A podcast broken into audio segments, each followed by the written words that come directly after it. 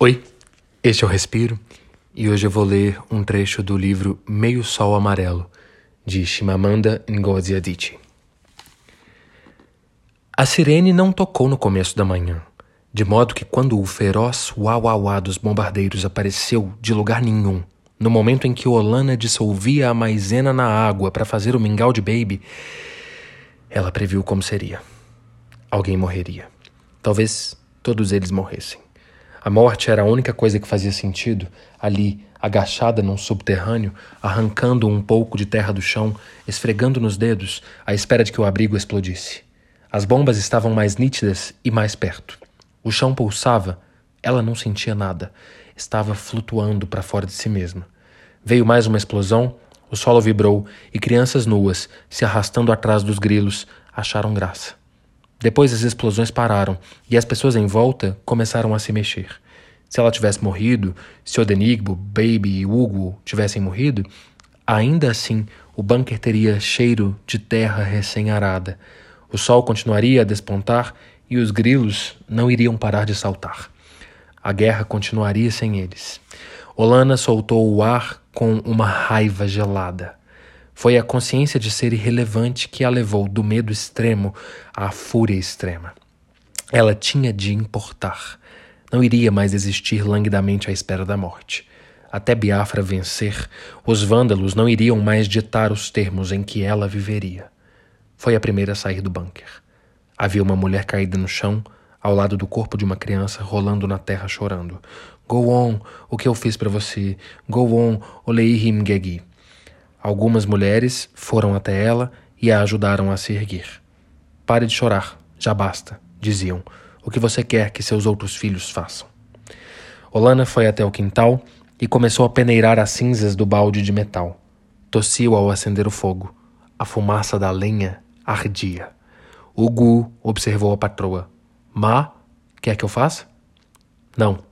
Ela dissolveu a cinza numa bacia de água fria, mexendo com uma força que talvez com uma força que fez a água respingar nas pernas. Pôs os pelotes no fogo e ignorou Hugo. Ele devia ter pressentido a raiva que se formou dentro dela e que a tornou delirante, porque se calou e entrou em casa. Da rua vinha a voz da mulher que chorava, cada vez mais rouca e débil. Go on, o que eu fiz para você? Olana despejou um pouco de óleo na mistura já fria e mexeu, até sentir os braços rígidos de cansaço. Havia algo de delicioso no suor que gotejava debaixo do braço, no ímpeto de vigor que fazia seu coração bater mais forte, na massa de cheiro esquisito que saía dali depois de esfriar. E espumou. Ela tinha feito sabão. No dia seguinte, Olana não atravessou a praça correndo a caminho da escola. A cautela se tornara para ela fraqueza e falta de fé. Seus passos eram firmes e ela olhava a todo momento para o céu claro em busca de bombardeiros, porque se os visse, pararia e começaria a atirar pedras e palavras neles. Cerca de um quarto dos alunos de sua classe apareceu. Ela ensinou a eles o significado da bandeira biafrense. As crianças se acomodaram em tábuas sob o fraco sol da manhã que jorrava pela sala sem telhado, enquanto ela desembrulhava a bandeira de pano de Odenigbo e contava a eles o significado dos símbolos. O vermelho era o sangue dos parentes massacrados ao norte, o negro era em sinal de luto pelos mortos, o verde era pela prosperidade que Biafra teria, e por fim, o meio-sol amarelo, que significava um futuro glorioso. Olana os ensinou a erguer a mão na mesma saudação de Sua Excelência e pediu-lhes para copiar o desenho de dois líderes, que ela mesma fizera. Sua Excelência era robusto, desenhado com linhas duplas, ao passo que o corpo combalido de Gowon fora delineado em linhas simples. Incura, sua aluna mais inteligente, sombreou os dois rostos e, com alguns riscos de lápis, deu a Gowon um risinho sardônico e a Sua Excelência um largo sorriso.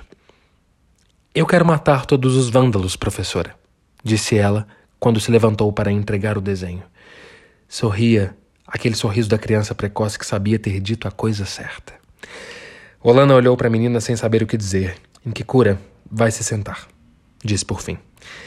A primeira coisa que contou a Odenigmo quando ele chegou em casa Foi a banalidade com que a palavra matar se formara na boca de uma criança e a culpa que sentira.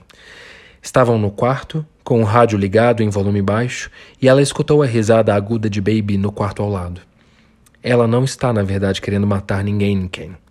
Você ensinou a ela o que é patriotismo, disse Odenigmo, tirando os sapatos. Não sei, não. Mas as palavras dele a encorajaram, assim como o orgulho que exibia no rosto. Ele gostara da força com que, pelo menos uma vez na vida, tinha se pronunciado em defesa da causa. Era como se ela fizesse parte, em pé de igualdade, do esforço de guerra. A Cruz Vermelha lembrou-se do nosso diretório, dessa vez, disse ele, apontando para uma pequena caixa que trouxera consigo. Olana abriu-a e colocou as latinhas atarracadas de leite condensado, a também esguia lata de ovo maltine e um pacote de sal sobre a cama. Parecia um artigo de luxo. No rádio, uma voz vibrante dizia que os valentes soldados biafrenses estavam dispersando os vândalos em torno de Abacalique. Vamos fazer uma festa, disse ela. Uma festa? Um pequeno jantar, como aqueles que a gente fazia em Suca. Tudo isso vai, tudo isso vai acabar em breve em Ken, e então teremos muitas e muitas festas numa Biafra livre. Ela gostou da forma como ele disse numa Biafra livre e levantou-se para beijá-lo na boca. Certo, mas podemos ter uma festa na guerra também. Nós mal temos o suficiente para nós. Temos mais que o suficiente para nós. Os lábios dela ainda estavam comprimidos nos dele, e de repente as palavras assumiram um significado diferente. Chegou mais perto e puxou o vestido pela cabeça num único gesto fluido. Desabotoou a calça dele, não deixou que ele atirasse. Virou-se de costas, encostou na parede e guiou-o até ela, excitada com a surpresa de Odenigbo, com a firmeza de suas mãos nos quadris dela. Sabia que deveria baixar a voz por causa de Hugo e de Baby no quarto ao lado. No entanto, não tinha controle sobre os próprios gemidos, sobre o prazer primeiro e cru que sentia em ondas, até que terminaram ambos debruçados contra a parede, ofegando e rindo.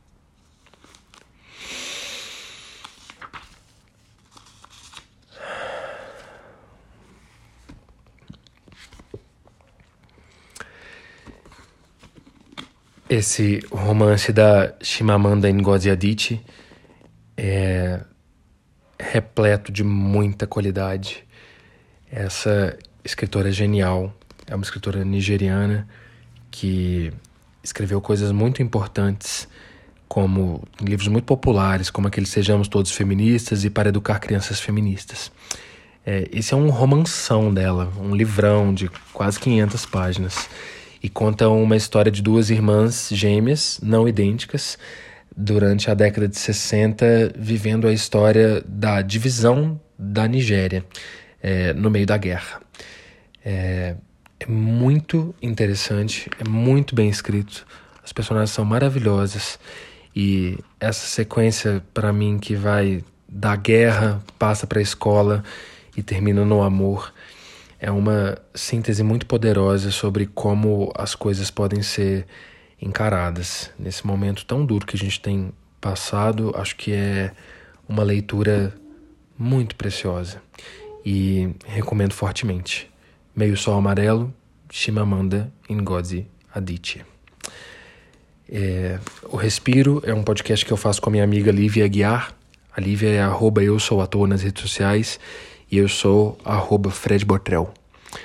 É isso, boa tarde, boa noite, bom dia e até o próximo respiro.